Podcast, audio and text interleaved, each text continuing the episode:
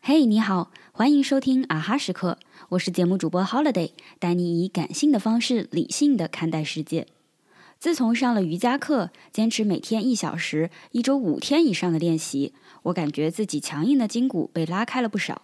很多以前做不到的动作，现在只要经过热身，努努力都可以达到。随着拉伸的痛感渐渐减弱，我一度以为自己的各种体式已经做得很标准了。但每次老师让我们保持不动，逐一给我们纠正时，随着他的口令配合呼吸，身体总能扭转拉伸的更多。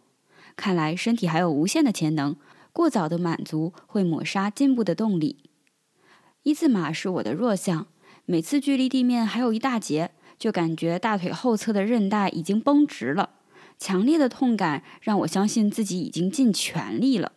是啊，已经这么痛了，已经出了这么多汗，已经全力以赴了。只不过自己确实在这个部分的柔韧性差，我时常这样想。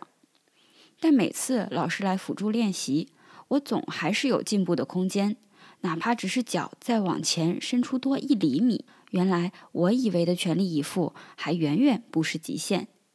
在我以为自己已经尽全力的基础上，其实还能再向前多一点点。而正是每次的这一点点，让我离目标越来越近。无论是运动、工作、学习，甚至整个生活，我们常以为自己已经尽力了。如果达成了想要的结果，那是因为我们努力；如果没达成，那可能是客观原因造成的。总之，我尽力了。正是因为这种自欺欺人而不自知的态度，让人们常发出感叹：为什么我已经这么努力了，还是得不到好结果？为什么世界这么不公平？世界上最公平的事，就是它对每个人都不公平。但是下次抱怨或者放弃一件事之前，至少可以先想想自己是不是真的尽全力了。是不是真的到极限了？如果还能再往前多一厘米，那么就先够到前面那一厘米再说。